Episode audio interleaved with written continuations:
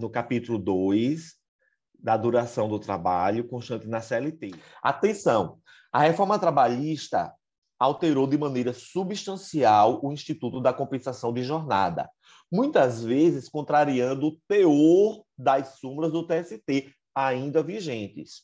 Portanto, é muito importante que saibamos distinguir a nova é, redação da CLT, que trata do assunto, com relação às súmulas, dado que ambos, às vezes que colidentes frontalmente, continuam a viger. Artigo 59. A duração diária do trabalho poderá ser acrescida de horas extras em número não excedente de duas por acordo individual, convenção coletiva ou acordo coletivo de trabalho. Para, parágrafo 1 a remuneração da hora extra será, pelo menos, 50% superior à da hora normal. Parágrafo 2 Poderá ser dispensado o acréscimo de salário se, por força de acordo ou convenção coletiva de trabalho, o excesso de horas em um dia for compensado pela correspondente diminuição em outro dia, de maneira que não exceda, no período máximo de um ano, a soma das jornadas semanais de trabalho previstas, nem seja ultrapassado o limite máximo de 10 horas diárias. Parágrafo 3. Na hipótese de rescisão do contrato de trabalho sem que tenha havido a compensação integral da jornada extraordinária, na forma dos parágrafos 2 a 5, segundo e quinto deste artigo, o trabalhador terá direito ao pagamento das horas extras não compensadas, calculadas sobre o valor da remuneração na data da rescisão. Parágrafo 5 o banco de horas de que trata o parágrafo 2 deste artigo poderá ser pactuado por acordo individual escrito, desde que a compensação ocorra no período máximo de seis meses. Parágrafo 6. É lícito o regime de compensação de jornada estabelecido por acordo individual, tácito ou escrito, para compensação no mesmo mês. Primeira alteração. O artigo 59 da CLT, ele diz que a compensação de horas, ela pode ocorrer, perdão, o, o artigo 59, ele trata, primeiro, a questão da prorrogação de horas que ele pode ocorrer tanto por acordo individual, acordo coletivo de trabalho e convenção coletiva de trabalho, limitadas du a duas horas extras por dia. Ele diz claramente, ó, a duração diária do trabalho poderá ser acrescida de horas extras em número não excedente de duas horas, seja, que ele limita duas horas por dia, por acordo individual, convenção coletiva ou acordo coletivo de trabalho. Aqui, a, a reforma, ela não exige que seja acordo individual escrito. Ela só fala em acordo individual. Ora, se, fazendo uma interpretação é, conforme e sistemática, se o próprio contrato de trabalho ele pode ser pactuado, inclusive de forma tácita, por óbvio que o regime, essa, essa jornada extra limitada a duas horas diária, ela pode ser por acordo individual, escrito ou tácito. Você imagina, Maria, se o empregado ele está reiteradamente fazendo horas extras diárias, limitada a duas horas essas horas não seriam válidas? Claro que são. E, como tal, terão que ser remuneradas com acréscimo de, no mínimo, 50%. Ok? E aí é exatamente o que diz o parágrafo primeiro, a questão do acréscimo. Você vê, Maria, que ao contrário do trabalho em tempo parcial, que no trabalho em tempo parcial ele diz que o acréscimo será de 50% sobre o valor da hora normal, Aqui ele diz que o acréscimo da hora extra será de no mínimo. Ele fala praticamente as mesmas palavras do texto da Constituição, que é de no mínimo, de pelo menos 50% superior à da hora normal. No que toca ao parágrafo segundo, na minha humilde opinião, o legislador ele come, continua a misturar dois institutos, o Instituto da Compensação de Jornada com o Instituto do Banco de Horas, porque ele fala assim, ó, poderá ser dispensado o acréscimo de salário se, por força de acordo ou convenção coletiva de trabalho, o excesso de hora de um dia for compensado pela corrente diminuição em outro dia. Ponto. Quando ele fala até aqui, Maria, ele está tratando da compensação simples. Aquela compensação que vai ficar dentro da jornada semanal.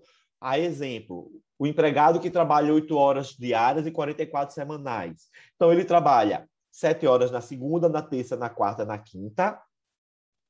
Trabalha oito, perdão, ele trabalha nove horas na segunda, na terça, na quarta e na quinta. Ele trabalha oito horas na sexta para não ir trabalhar no sábado.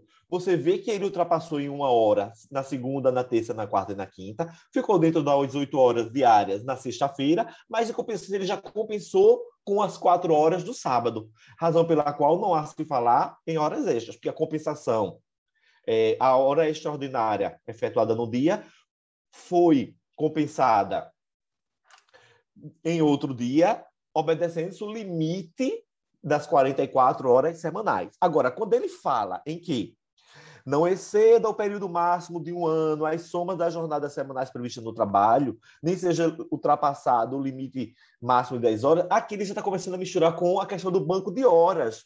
Porque a gente sabe que o banco de horas ele poderia ser compensado, antes da reforma trabalhista, em até um ano. E agora ficou limitado a seis meses. Isso também é uma inovação importante o banco de horas ele pode ser por acordo individual, escrito, convenção coletiva ou acordo coletivo. E essa compensação tem que ser feita até seis meses. Já a compensação, vê, é, é para a gente não misturar. O banco de horas é uma espécie de compensação, é, mas que pode se dar no período mais estendido, beleza? Até seis meses. Por isso que ele precisa de acordo individual escrito, convenção coletiva de trabalho o acordo coletivo de trabalho, dado que essa, essa compensação poderá ser feita até dentro de seis meses. Já aquela compensação normal, para ficar distrita as 44 horas semanais, ela pode ser feita por acordo individual escrito ou tácito, é, acordo coletivo do trabalho ou convenção coletiva de trabalho, porque tem que ficar compensar dentro do mesmo mês e de preferência dentro da própria semana. É só pensar, né, que a compensação é uma coisa breve. O banco de horas você cria como se fosse um cadastro de horas para compensar. Então, permite mais tempo. Sendo individual, seis o meses. O terceiro, ele é bem tranquilo, porque ele diz o seguinte, ó, o cara fez hora extra. Se, quando ele foi dispensado, aquelas horas extras ainda não tinham sido pagas nem compensadas, elas deverão sê-lo, né, deverão ser pagas, observando o salário da data da rescisão. Perfeito. Não importa se eu, essa minha hora extra eu fiz há dois anos e até hoje, como não me foi paga nem compensada, e o meu salário lá era 1.100. Se hoje meu salário é 5 mil, vai ser paga com a data do salário de hoje da rescisão.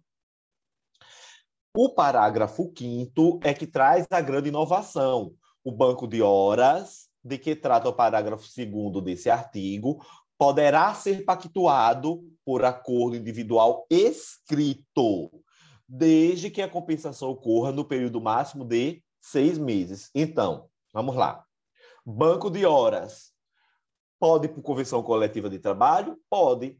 Pode por acordo coletivo de trabalho? Pode. A inovação foi por de por acordo individual de trabalho, limitada essa compensação do banco de horas a seis meses. Ok? Parágrafo 6. É lícito o regime de compensação de jornada estabelecido por acordo individual, passo escrito, para compensação no mesmo mês. Olha outra inovação. A compensação ela deveria, ela é, precisava ser pactuada, o TST, na súmula 85, até aceitava ele por acordo individual, mas escrito para compensação. Agora, a CLT ela ampliou, pode ser escrito, acordo individual escrito, além de tácito, mas desde que a compensação seja efetuada dentro do próprio mês. Okay? Então, só para ficar é, para ressaltar e a gente não esquecer. Compensação pode ser acordo individual e agora escrito ou tácito, desde que seja compensado dentro do mesmo mês, pode ser por acordo coletivo ou convenção coletiva. Banco de horas, que é um acúmulo maior de horas a serem compensadas, pode ser por acordo individual escrito Aí, neste caso, não pode ser tácito. A compensação, neste caso, tem que ficar dentro do período máximo de seis meses. E, por óbvio, pode ser por acordo coletivo de trabalho e convenção coletiva de trabalho. Vamos lá. Muito bom. Se o acordo coletivo de trabalho que instituiu o banco de horas tiver vigência de dois anos, o método de compensação da jornada do respectivo poderá ser bienal. Falso. Na, no banco de horas, de acordo com o parágrafo 2 tem que ser limitado ao período de um ano. Ora, se o banco de horas tem que ser limitado ao período de um ano, a, co é, é, a convenção, o acordo coletivo que eu instituí, não poderá ultrapassar a um ano, inclusive a questão da compensação. Por isso que a questão está errada. Outro, no regime de banco de horas, as jornadas totais laboradas pelo empregado em cada semana não pode ultrapassar 44 horas. Falso. Pode sim. Desde que ela seja compensada, e aí se for por acordo individual, escrito, já que se trata de banco de horas, perdão, ela tem que ser compensada em até seis meses, e por convenção acordo coletivo em até um ano. Mas ele não tem essa limitação de 44 horas. Ok? Na hipótese de rescisão do contrato de trabalho, sem que tenha havido a compensação integral da jornada extraordinária, fará o trabalhador juiz ao pagamento das horas extras não compensadas, calculadas sob o valor da remuneração na data da rescisão. Certíssimo. Tá? de acordo com o artigo 3 desse artigo, perdão, parágrafo 3 desse artigo 59. Se o empregado for despedido antes do término do módulo anual de compensação e estiver com saldo negativo de banco de horas, a lei autoriza que o valor correspondente às horas não trabalhadas seja deduzido das verbas rescisórias. Falso, porque a lei não fala nada disso é, em 2012, aplica-se o divisor 220 para o cálculo do valor do salário hora do empregado sujeito a 40 horas semanais de trabalho. E aí, no revisaço, o comentário. De acordo com a súmula 431, o divisor para cômputo do salário hora para os empregados sujeitos a 40 horas semanais é de 200, conforme texto da súmula. Então, é interessante observar que não só o salário mínimo tem uma proporção à carga horária, mas também, conforme a carga horária semanal muda, a, a carga mensal também mudará, né? Para a gente saber o valor do salário hora. C. O uso de aparelho de intercomunicação, a exemplo de BIP pager ou aparelho celular pelo empregado, caracteriza o regime de sobreaviso, uma vez que o empregado pode ser a qualquer momento convocado para o serviço. E aí o professor explica: o uso de aparelho de intercomunicação não caracteriza o regime de sobreaviso, conforme preceitua a súmula 428 do TST. O texto dessa súmula foi modificado recentemente, em 2012, já não tão recentemente assim, porém ainda assim pode-se considerar a alternativa como incorreta, uma vez que o uso de instrumentos telemáticos ou informatizados por si só não caracteriza o regime de sobreaviso. Então, aqui no revisaço tem uma diferenciação entre prontidão e sobreaviso, sendo a prontidão o empregado permanece nas dependências da empresa aguardando ordens. Nesse caso, o trabalhador não prestará serviços, mas receberá dois terços do horário normal do tempo à disposição. Poderá permanecer em prontidão por, no máximo, até 12 horas. Sobreaviso consiste na possibilidade de o um empregado permanecer em sua residência ou outro local combinado, aguardando ordens da empresa. Nesse caso, receberá apenas um terço da hora normal e poderá ficar nesse regime por, no máximo, 24 horas. A utilização de aparelhos eletrônicos, telefone celular, pager, VIP, etc., por si só não configura as horas de sobreaviso.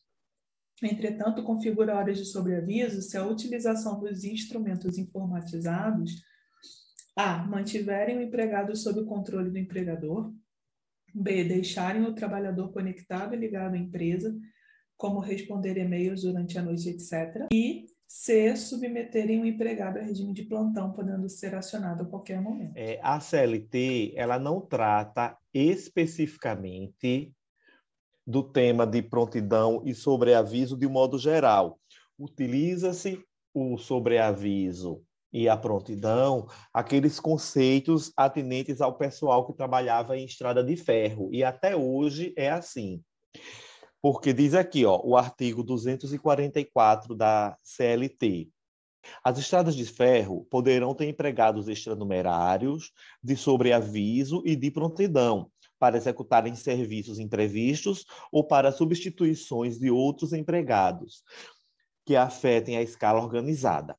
E aí ela vai explicar no parágrafo primeiro que é extranumerário, parágrafo segundo o que é, é sobreaviso e no terceiro prontidão. Parágrafo segundo do artigo 244. Considera-se de sobreaviso o empregado efetivo que permanecer em sua própria casa, aguardando a qualquer momento o chamado para o serviço. Cada escala de sobreaviso será, no máximo, de 24 horas.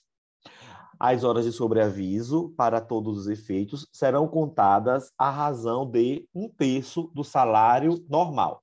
Então, aqui a gente precisa é, observar algumas características interessantes do sobreaviso. O sobreaviso, como, como o próprio nome já diz, o empregado ele não vai ficar nas dependências da empresa. Ele vai ficar, via de regra, nas dependências da sua casa, aguardando no lapso temporal de 24 horas, que é o período máximo de sobreaviso, qualquer chamado urgente ou emergente da empresa.